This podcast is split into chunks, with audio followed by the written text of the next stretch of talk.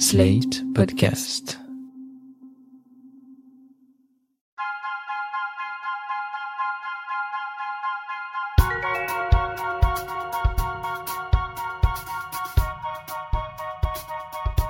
Depuis quelque temps, je me suis lancée dans une analyse du fonctionnement financier de mon couple et j'ai décidé de le raconter à travers ce podcast. Vous avez sans doute déjà été en couple. Qui payait quoi? Est-ce qu'il y avait une maîtresse ou un maître de l'argent? Je m'appelle Titiou Lecoq et vous écoutez Rends l'argent. Si je m'intéresse au sujet des couples et du fric, c'est sans doute aussi parce que je suis à l'âge où les couples se séparent. J'ai même des amis qui ont divorcé. Enfin, les couples se séparent à tous les âges, mais il y a un moment où la séparation devient un peu plus compliquée que récupérer un t-shirt chez son ex. Certaines de mes discussions avec des amis me rappellent les discussions que j'entendais entre ma mère et ses propres amis quand j'étais petite. Dans cet épisode, c'est Caroline qui a accepté de me raconter ses problèmes avec son ex-compagnon. Elle le dit elle-même, elle n'est pas dans la pire situation. Elle touche une pension dont le montant ferait envie à nombre de mères célibataires et elle le sait. Mais c'est simplement parce que son ex a des revenus très importants. Et ce qu'on remarque, c'est que peu importe les classes sociales, les violences économiques suivent toujours le même schéma. En fin de discussion, elle m'a aussi raconté comment le fait d'être mère avait changé son rapport à l'argent. Caroline, bonjour. Bonjour. Alors, toi, tu viens témoigner côté séparation, parce que parfois, et oui, ça arrive, et des séparations qui ne se passent pas forcément bien. Bizarrement. Bizarrement, donc- Mystérieusement, c'est pas bizarrement, ouais. La tienne ne se passe pas très bien. Ah bah non. Elle se passe même, euh, on ne peut plus mal en fait, mais elle est pas du tout récente en plus ma séparation, puisque ça fait maintenant euh, tatata tatata presque cinq ans en fait que je suis séparée et euh, je suis séparée avec un petit garçon. Ouais. Donc son père et moi on s'est séparés quand notre fils avait quatre mois. Et bon voilà, il y a un tas de trucs qui font que ça se passe pas bien, mais un des trucs qui cristallise, euh, c'est les histoires d'argent et les histoires de pension alimentaire notamment, voilà, qui reviennent régulièrement sur le devant de la scène et qui à chaque fois qu'il y a d'ailleurs un- une tension pour X ou Y raison, paf, on en remet une couche sur euh, ah bah et puis à, propos la pension, voilà. Mais parce Donc, que euh, lui te verse une pension? Alors lui me verse une pension, donc Vous êtes passé devant un juge ou pas? On est passé devant un juge. hein. Je- Vous le- étiez mariés ou pas? On n'était pas mariés, on n'était pas axés, on vivait ensemble sous le même toit dans un appartement qu'on avait choisi ensemble et qu'on devait acheter ensemble, mais que au dernier moment il a décidé. Mais au dernier moment, la veille de la signature, en fait, hein, d'acheter seul parce que euh, il anticipait que si on se séparait et que comme lui mettait plus d'argent sur l'achat de l'appartement, ce serait compliqué pour lui de récupérer sa part. hein. Enfin, qu'il avait peur que je le spolie, quoi. C'était déjà la- l'achat de cet appartement, c'était très, très, voilà, Romantique. romantique et, euh, et, et ça disait long sur ce qui allait se passer après. Et donc voilà, quand on s'est séparés, bah déjà c'est lui qui m'a quitté, mais la première chose c'est qu'il m'a demandé de quitter l'appartement puisque tu comprends, c'est chez moi. Eh oui. voilà. Donc euh, je me suis retrouvée à devoir euh, trouver un appart euh, avec mon bébé de 4 mois sous le bras. Et comme à ce moment-là, il se sentait quand même un peu coupable de mettre sa nana et son nourrisson à la porte, il avait fixé une pension Très bien. assez élevé. Alors il faut savoir que c'est quelqu'un qui gagne très très bien sa vie, il bosse dans le luxe, euh, dans voilà, donc euh, il, il est euh, indépendant, donc il a pas un fixe, mais euh, disons qu'à l'époque il gagnait entre 6 000 et 8 000 par mois, quoi. Oui. Voilà. Et euh, du coup, euh, il avait décidé de me verser 1000 euros de pension alimentaire. On est passé devant le juge une première fois. Le juge a eu juste à valider en fait ce qui avait été euh, décidé d'un commun accord. euh, Enfin voilà sur le montant de la pension. Et puis euh, un an plus tard, entre temps, il s'était remaqué, il avait une nouvelle gonzesse, euh, la vie avait repris, euh, la culpabilité euh, plus un poil, et donc euh, du coup, il a trouvé que bon, euh, ça suffisait de me donner autant d'argent, et euh, donc il m'a annoncé comme ça, un peu du jour au lendemain, que euh, il voulait descendre la pension, euh, mais alors c'était, enfin c'était, c'était un peu ridicule. C'est-à-dire que du coup, d'un coup, ça devait passer de 1000 à, qu'est-ce qu'il m'avait proposé? Je me souviens, c'était un mail, je l'avais reçu, j'avais, je l'avais ouvert, j'avais hurlé de rire, quoi. On était passé, je crois, de 1000 à 350, quoi. Truc. euh, ah bah oui. ah bah d'accord. Donc ah bah non, pas possible en fait. Euh, donc euh, juste petit rappel pour euh, la pension, c'est euh, c'est annexé sur le montant du salaire du papa enfin de celui qui verse la pension, donc en, Ouais. en général plutôt le papa. Et en plus, elles sont plutôt plus élevées en région parisienne euh, du fait du prix des loyers, de la vie, etc. Donc 350 euros pour un enfant quand on gagne 6 ou 7 000 euros par mois, ça n'existe pas. En fait, mmh. c'est dans ses rêves, quoi. Donc là, ça a été, bah, en fait, un enfer total. Euh, bataille d'avocats, rebelote le juge, euh, le, les coups bas, le, la totale quoi. Donc euh, lui, il a bidouillé ses revenus pour faire croire qu'il gagnait moins que ce qu'il gagnait. sauf que moi, je savais que c'était pas ça, mais j'avais pas, bah, j'avais pas de preuves, quoi. J'avais pas les moyens de démontrer le contraire. Et puis moi, il m'accuse encore aujourd'hui, hein, c'était il y a quatre ans, euh, d'avoir escroqué la juge en gonflant, euh, parce que l'avocate m'avait demandé de faire une simulation de ce qu'allait me coûter à la rentrée suivante euh, les frais de les frais de nounou. Il se trouve que mon fils rentrait à l'école à ce moment-là, donc je savais pas encore trop ce que ça allait me coûter. Je passais d'une asmat à école plus babysitting, donc j'avais pas vraiment d'idée. Donc j'avais fait faire un devis dans une, une agence de babysitting et je m'étais basée sur ce devis-là, quoi. Et bon voilà, lui il m'accuse d'avoir euh, gonflé le devis artificiellement pour euh, faire monter la euh, la pension. Voilà, donc finalement ça prend un temps fou. la juge elle nous reçoit. évidemment on sait pas en sortant du, du tribunal ce que ça va être, donc faut attendre. Je me souviens un été entier avant d'avoir la réponse du juge. Été durant lesquels durant lequel il décide de pas me la payer. En fait, à partir du moment où il a décidé qu'il me payait trop et qu'il voulait plus me payer ça, il a joué un peu tous les mois à me faire peur, en me la versant pas au moment où il devait me la verser, et en attendant vraiment euh, que je pète, enfin voilà, jusqu'à ce que je pète un câble euh, et que je menace euh, de saisir je sais pas quoi, un huissier, un machin, etc. Et puis finalement, avec trois semaines de retard, il finissait par me la virer ou virer la moitié, ou enfin voilà. Mais il a joué à ça pendant, je sais pas, des mois quoi des mois ça a été ça. Et tous les mois bah moi j'étais euh, dans l'enfer parce que bah mon loyer lui il tombait euh, pile euh, à la bonne date. Tout le reste ça tombait pile à la bonne date. Et j'avais vraiment besoin de la pension pour faire enfin voilà pour vivre quoi. Pour vivre parce qu'un gamin ça coûte cher que je mettais quand même un toit dessus de la tête que je payais des frais de garde des frais enfin tout ce que ça coûte un môme quoi. On le sait que ça coûte cher un môme et bref, et donc il a joué avec mes nerfs comme ça pendant pendant des mois et des mois et des mois. C'était horrible. C'est vraiment, mais je pense que c'est c'est de la torture mentale de faire ça en fait. Et puis euh, de mettre l'autre en situation de supplier. Bah oui, de demander évidemment. Mm, mm. Mais là, le rapport de domination apparaît très très clairement. Ah bah, il est flagrant là, le rapport de domination. Et puis tout ça ponctué de messages du genre euh, de toute façon, euh, tu ne vaux rien sans moi. Euh, c'est moi qui paye pour ta vie, euh, euh, sans moi tu serais dans la merde, t'es dépendante. alors voilà, je, je, je, je suis je suis féministe, machin, etc. Ha t'as des grands discours sur l'autonomie des femmes et l'indépendance, mais en fait tu vis au crochet de ton ex, machin. Enfin bon, des horreurs quoi. Et le truc qui te met plus bas que terre à chaque fois, et t'as beau te dire non non non non non c'est des saloperies, c'est des saloperies. bah ça t'atteint, c'est pas possible que ça t'atteigne pas. Donc donc voilà. Finalement, euh, mois de septembre, euh, le couperet tombe, on va dire. Euh, la juge avait euh, donc lui il réclamait une pension qui devait être, il voulait que je, ouais, il voulait que je, je touche. Enfin, je me souviens même plus ce qu'il avait réclamé, mais c'était ridicule quoi. Il avait demandé que me verser 250 ou 300 euros, je sais plus. Et moi, mon avocate, elle avait demandé 800 ou quelque chose comme ça sachant qu'effectivement il rentrait à l'école Marcel donc enfin mon fils donc du coup il y avait un peu moins de frais qu'avant mais euh, voilà. Et puis la juge a tranché et j'ai eu 600 j'ai eu 600 mon avocate était déçue. Moi j'étais là ah mais non mais enfin moi juste maintenant je je veux plus qu'on en parle c'est-à-dire que 600 OK très bien. Vous savez quoi? De toute façon je vais me démerder. Si ça, si ça avait été moins je me serais démerdée. Je veux juste plus qu'on parle de ça. Je ne veux plus qu'on parle de ça. Je veux qu'on me lâche avec cette histoire de pension etc et j'ai cru naïvement qu'on n'en reparlerait jamais. En fait, non. C'est-à-dire qu'effectivement, maintenant, à chaque fois que euh, il y a une, ouais, un conflit entre nous, le mais des fois des trucs ont rien à voir. Genre, t'as oublié les gants euh, pour aller à la patinoire. Oui, enfin bon, la pension, quoi. C'était là, mais bah, c'est quoi le rapport Enfin, genre, voilà. Et c'est ça, ça, reste euh, encore aujourd'hui son, enfin, il essaye quoi, son moyen de garder le contrôle sur moi. En fait, je crois, c'est surtout ça.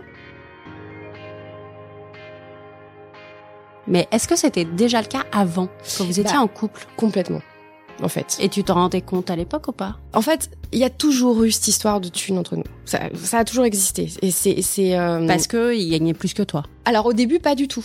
Ah. C'était le contraire. Au début, quand on s'est rencontrés, il était au chômage, il avait pas de boulot, il avait pas un rond, il avait même pas d'appart. Quand on s'est rencontrés, il est venu, il habitait chez moi direct, il squattait, il, il- il- enfin, ça faisait euh, quatre mois qu'il squattait chez des gens à droite à gauche.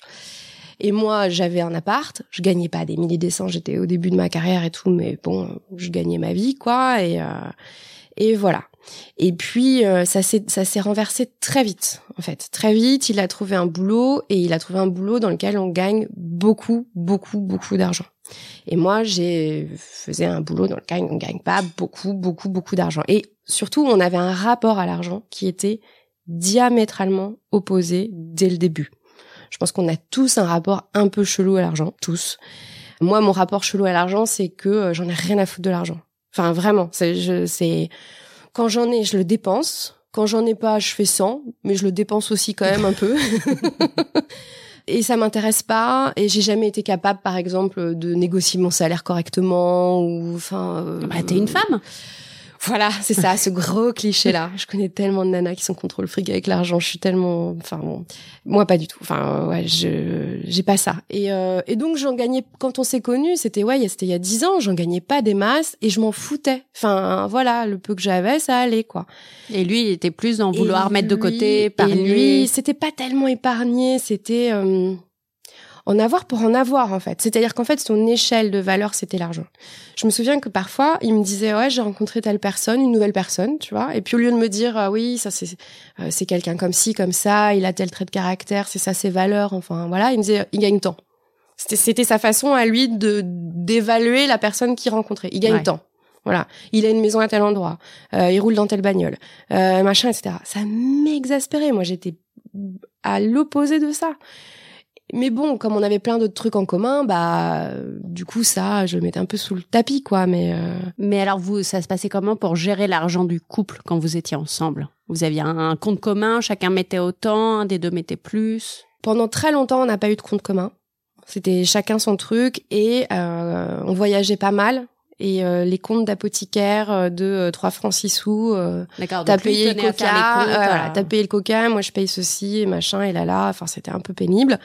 Et j'étais toujours un peu euh, celle, euh, enfin voilà, je me souviens, je sais pas combien de voyages où en gros il me reprochait euh, de, voilà, de me payer mes vacances. Alors ce que c'était pas, c'était pas le cas, mais c'est vrai que il m'avançait euh, le billet d'avion, je le, je le, je le remboursais en trois fois, mais bon, il, se- voilà, il me redisait, hey, t'oublies pas, machin, tu me dois encore tant pour le billet d'avion. Enfin, c'était toujours comme ça. Et donc, dès Et vous faisiez 50-50 à l'époque, quand on avant qu'on emménage dans cet appartement qu'il a acheté, on était dans un appartement dans lequel on était locataire. Et euh, j'avais insisté, mais je pense que c'est vraiment euh, parce que j'avais insisté pour qu'on paye un peu au prorata de nos revenus. Ouais. Mais j'avais vraiment, il a fallu que je me batte pour ça, pour qu'on paye au prorata de nos revenus. Et clairement, bah, il payait plus que moi. Euh, voilà. Quand on a emménagé dans cet appartement, donc qu'il a acheté avec, euh, enfin voilà, avec euh, son argent, l'argent de sa famille. Moi, je lui ai dit, alors bon, évidemment, j'étais vexée déjà, enfin, vote de, de défiance de ouf, euh, genre je veux pas acheter avec toi, donc euh, déjà j'étais mal. Et je lui avais dit, je te préviens, je vais pas te payer de loyer, quoi. Enfin, Évidemment. euh, je suis pas ta locataire, hein, euh, on est bien d'accord, quoi. On est paxé, euh, machin. euh, Enfin, on est ensemble depuis cinq ans. euh, je vais pas te payer le loyer, donc tu veux pas que j'achète avec toi, ok Mais moi, je vais pas t'aider à rembourser les traites de ton appartement. C'est hors de question. Donc, le deal qu'on avait fait à ce moment-là, c'était je payais tout ce qui était les frais courants, c'est-à-dire l'électricité, la bouffe. Euh, euh, Oui, mais alors, si je peux me permettre, pour avoir travaillé le sujet maintenant, c'est là où réside l'arnaque. Ah bah oui. C'est-à-dire que lui, à la fin, il a un appart et toi, t'as des sacs plastiques vides, quoi. C'est ça. Bah c'était ça, mais je le savais. Hein. Mais c'était et, et, et non seulement c'était ça. Non seulement lui, il épargnait parce qu'il venait d'acheter un truc en plus qui a pris une valeur de ouf dans le 18e. Et moi, euh, je payais les factures d'électricité, je me faisais avoir. Mais en plus, régulièrement, quand on s'engueulait, il me disait euh, Tu viens m'écrocher, quoi. Parce que tu me payes pas de loyer. Et Je alors, euh, t'héberge. je t'héberge, voilà. Et euh, il parlait de ça avec ses copains qui lui disaient, il me, il me disait, ouais, mes copains, ils trouvent pas ça normal, euh, que tu vives gratuitement ici. Euh, Je disais, mais je vis pas du tout gratuitement. Enfin, en fait, euh, les 400 balles de Monoprix, les machins, euh, les 100 balles d'EDF et etc. C'est moi qui les paye. Je, je, je suis pas gratuitement ici, quoi. Mais euh, voilà. Donc non, le déséquilibre entre nous et cette histoire d'argent et de pouvoir, de pouvoir, parce que l'argent c'est le pouvoir. Enfin, en tout cas, euh, pour les gens qui l'envisagent comme ça, quoi. Il n'y aurait pas eu un moyen, une organisation que vous auriez pu mettre au point ou en parler vraiment sur ce que l'argent représentait pour chacun pour que ça se passe bien? Je pense que dans un monde idéal, ou même pas forcément dans un monde idéal, mais dans un couple à peu près sain, c'est possible. Je suis à peu près sûre que c'est possible. Euh, là, dans le cas de figure, euh, dans ce cas de figure-là, c'est-à-dire euh, ma relation avec euh, lui, non. Enfin, je veux dire, il y avait rien qu'aurait pu régler ça. On avait vraiment des façons de gérer l'argent tellement différentes et c'était tellement. Je crois pas qu'on aurait pu trouver un, un terrain d'entente. Et du coup, est-ce que tu en tires des leçons sur comment euh, mieux s'organiser une prochaine fois avec quelqu'un d'autre? Alors déjà, la première leçon que j'en tire, c'est euh, ne pas être avec quelqu'un qui a une vision et un rapport à l'argent diamétralement opposé au tien. Ou Ouais. alors en parler direct et mettre les choses à plat. Mais franchement, je Mais trouve on n'y pense pas dans les critères. Bah non, amoureux. mais il y a quand même deux trois trucs moi qui enfin je dis qu'aurait dû me mettre la puce à l'oreille en fait, je l'avais c'était plus une puce que j'avais dans l'oreille, c'était un machin quoi mais euh, je savais qu'il y avait un problème euh, autour de cette question de l'argent. Après quand on est en couple et qu'on est amoureux, euh, on n'a pas enfin voilà, on n'a pas envie de remettre tout en question sur ces trucs-là. Mais aujourd'hui, je pense que je serais plus attentive sur euh, moi quelqu'un qui me qui, qui juge les autres à la à l'aune de ce qu'il gagne je dis pas que mon rapport à moi à l'argent il est sain il est, il est sans doute il s'est assaini hein, de fait mais euh, voilà j'ai mes névroses autour de la thune c'est clair moi ça me brûle les doigts l'argent je le gagne je le gagne je le dépense je le gagne je le dépense je le gagne je le dépense voilà mais euh, mais mais voilà je peux pas être euh, avec quelqu'un pour qui c'est euh, une valeur fondamentale l'argent parce que Mm. pour moi c'est aussi un peu euh, une histoire de morale et de politique. Pour moi, c'est pas une valeur fondamentale. L'argent dans ma vie, c'est pas une valeur fondamentale. Mais oui, en fait, derrière, ça révèle quand même toute une échelle de valeurs Mm. générales et de Mm. rapport à l'humain et à ce que tu fais primer qui est euh, très différent. Très très différent.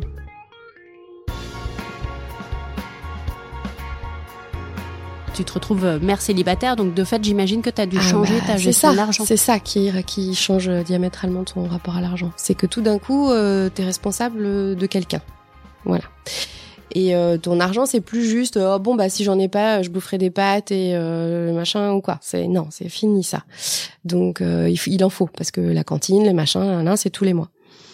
Donc euh, moi j'ai voilà, maintenant je ne suis plus jamais, jamais, jamais à découvert. Ça n'existe plus. Bon, j'ai aussi que euh, parce que je suis toute seule, ma famille m'a un peu aidée. Enfin voilà, j'ai conscience de pas être du tout dans une situation compliquée de ce point de vue-là. Il y a des filles pour qui, euh, des femmes pour qui c'est dramatique. Moi, ce n'est pas dramatique, c'est euh, chiant, c'est une question, mais c'est pas dramatique. Mais clairement, je fais, je- oui, je fais plus attention.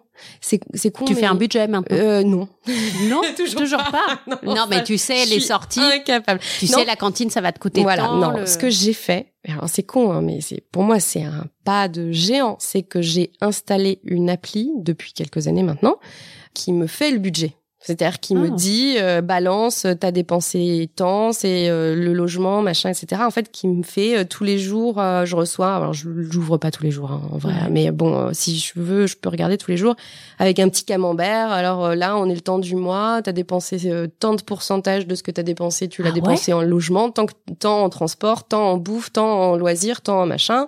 Euh, ta balance, t'en es là. T'as gagné tant, euh, t'as dépensé tant, etc. Sur trois mois, euh, t'es déficitaire ou t'es euh, machin. Enfin, tu vois. C'est vachement bien ça. En Ouais, plus pour les indépendantes comme nous, c'est trop bien. Ah bah c'est la c'est l'appli qui m'a sauvé euh, c'est l'appli qui m'a sauvé je sais exactement ce que je dépense euh, comment je le dépense euh, etc du coup je peux continuer à ne pas faire les comptes parce que je suis Oui. allergique à ça Mais de fait, ils sont parce faits, que de fait ils sont faits mais moi mon premier truc de rapport à l'argent qu'il fallait que je soigne entre guillemets enfin j'utilise ce mot là à dessein euh, c'est euh, mon rapport au salaire parce que pendant très longtemps, je, je ne vérifiais rien de ce qu'on me versait. Oh là là, oui, moi j'ai fait ça il y a pas longtemps. Je sais, ah, mais ils m'ont jamais payé. en et fait. voilà. Et je pense que j'ai des tas, parce qu'en plus j'ai plein d'employeurs différents. euh, Je sais pas combien j'ai eu d'employeurs en 15 ans, mais un truc de fou, quoi. Je pense que mais ils, tous cumulés, ils me doivent des centaines et des centaines d'euros. Je n'ai jamais. J'ai eu cette conversation avec ma sœur là, il y a une semaine. Elle me dit mais moi tous les mois je repointe sur mes bulletins de salaire. euh, tout, euh, je vérifie tout, le, le 13e mois, les congés, les machins et tout. Je fais, mais t'es une dingue, mais j'ai jamais fait ça. Elle me dit, t'as jamais fait ça? Mais moi, je le fais. Je dis, ah, mais jamais. Jamais. Moi non plus. Bon. Et puis, euh, si on me proposait une mission avec un tarif tout pourri, eh bah, euh, j'osais pas dire non. Parce que, bah, on refuse pas de l'argent, enfin, on refuse pas du travail, quoi. Et donc, euh, ok, bah, j'accepte, euh, j'accepte euh, le tarif tout pourri que tu me, voilà. Mais Ça- ça, ça change. Mais ça, ça change. Ça, ça change. Maintenant, je sais, euh, je sais ce que je vaux, je sais ce que vaut mon travail, je sais que si on me propose une euh, pige et qu'elle est mal rémunérée, bah, soit je la refuse, soit je la négocie. Tu vérifies qu'on te paye après? Pas toujours super. euh, voilà. Si, j'ai j'ai un cahier dans lequel je pointe euh, les, les piges qu'on m'a payées, mais par contre, je vérifie pas. euh, tu vois qu'ils ont pas oublié euh, la prime et le 13e mois. Ça, je continue Ah pas à bon, le faire, quoi. Mais ça, je sais même pas ce que c'est. Si, bah écoute, je t'assure, il y a des tas de gens qui font ça. Mais ouais, mais ils ont, mais ces gens ont raison, quoi. Mais moi, je peux pas. Moi, j'aimerais être comme ça. T'imagines la charge mentale en plus? Si tous les mois, tu dois éplucher tes trucs et Oui, mais c'est une charge mentale qui, tu vois, qui t'apporte quelque chose. Plutôt que de se faire euh, flouer. Et en plus, moi, je sais même pas si je me fais flouer, c'est pire. J'ai vaguement la sensation qu'on me vole de l'argent. Mais en vrai, ça se trouve, c'est de la paranoïa pure. C'est pire de vivre dans une espèce de brouillard paranoïaque. Genre, ah, je suis sûre, machin, tel magazine, j'avais fait une Hmm. pige en 2009, ils me l'ont jamais payé. Hmm. Enfin, non mais. Puis après, il y a des prises de conscience qui, enfin, voilà, on s'éloigne de l'histoire du couple, mais euh, il y a aussi le fait que euh, quand tu prends conscience que en tant que femme dans la société, on passe la vie, enfin, tu passes ta vie à te la faire euh, avoir à l'envers, et surtout dans le monde du boulot, etc. Bah, un des premiers trucs sur lesquels tu redresses un peu, c'est justement cette histoire de l'argent, quoi. Enfin, Ouais. c'est-à-dire que tu te dis, mais non, en fait, c'est peut-être pas super normal qu'on me paye pas bien, donc euh, c'est peut-être pas, voilà. Mais ça, ça a rien à voir avec euh, mon fils ou le couple ou quoi. Mais c'est vrai que ça aussi, ça a dû contribuer à ce que je sois plus attentive. euh, à Je ce pense que ça, a- si si, ça a à voir avec le couple dans la mesure où les femmes n'ont pas le même rapport à l'argent Mmh. et que et que ce rapport-là fait que en général on se fait arnaquer quand même, Mm. que ce soit dans le couple, dans le milieu professionnel, etc. Mm. Ah bah ouais, non mais ça, euh, voilà. Et ouais, pour en revenir sur mon histoire de séparation, ce qui est dingue, c'est que je pense que dans sa tête, à lui, l'histoire, c'est toujours, j'étais avec une femme qui gagnait pas assez d'argent, parce que c'est pour lui c'était une marque de honte en fait, le fait que je gagne pas plus. J'ai eu des périodes de chômage quand on était ensemble, en- ouais, quand on était ensemble, où euh, limite il me regardait pas quoi, tellement euh, c'était la honte quoi que je bosse pas. C'était bien mon estime de moi aussi ça. Et euh, ouais, je gagnais pas assez d'argent à ses yeux.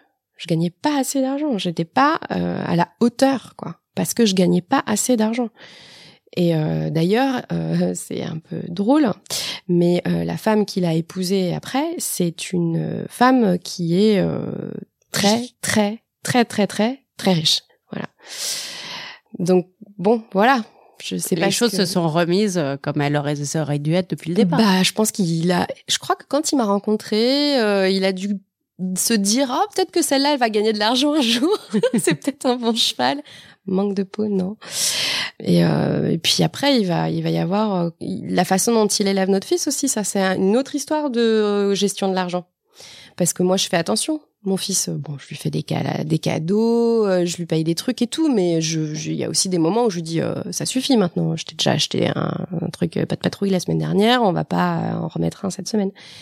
Et comme euh, son père, il le voit une fois tous les 15 jours, il revient systématiquement avec euh, la dernière paire de baskets euh, hyper chère à la mode, machin, un énième jouet télécommandé super cher, machin. Enfin, et ça aussi, ça a été plusieurs fois des, des trucs de friction. Je lui dis, en fait, arrête. Tu vois, parce que un, euh, c'est pas c'est pas bon pour l'éducation de notre fils que de lui faire croire qu'on peut s'acheter euh, toutes les semaines euh, des paires de baskets super chères. Surtout qu'il a 4 ans, donc c'est un peu ridicule quand même.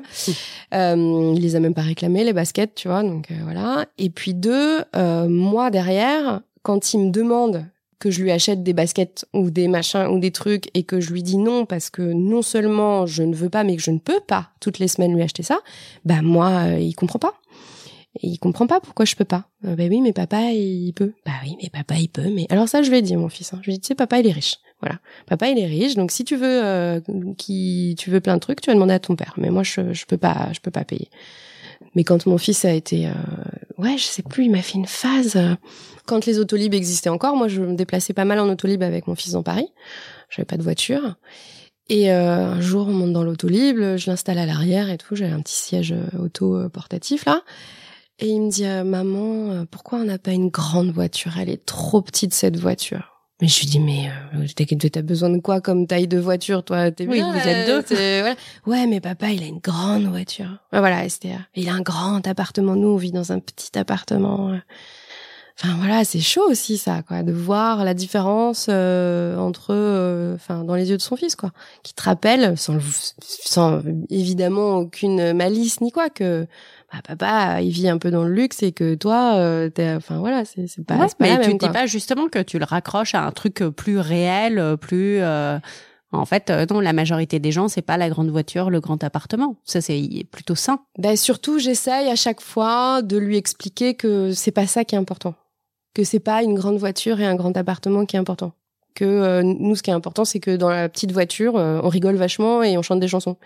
Et que si elle était plus grande, euh, bah on rigolerait pas plus et on chanterait pas plus de chansons. Enfin voilà, et que dans l'appartement, euh, il est peut-être pas très grand et maman elle dort peut-être dans le salon, mais euh, qu'est-ce qu'on se marre et qu'est-ce qu'on fait des câlins dans le lit et le chat il est content aussi.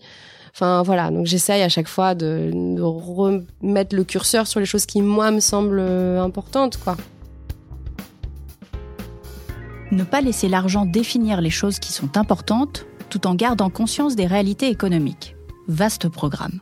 Après le cas concret de Caroline, on verra dans l'épisode suivant ce que dit exactement la loi sur les séparations et ce qui se passe réellement dans la plupart des cas.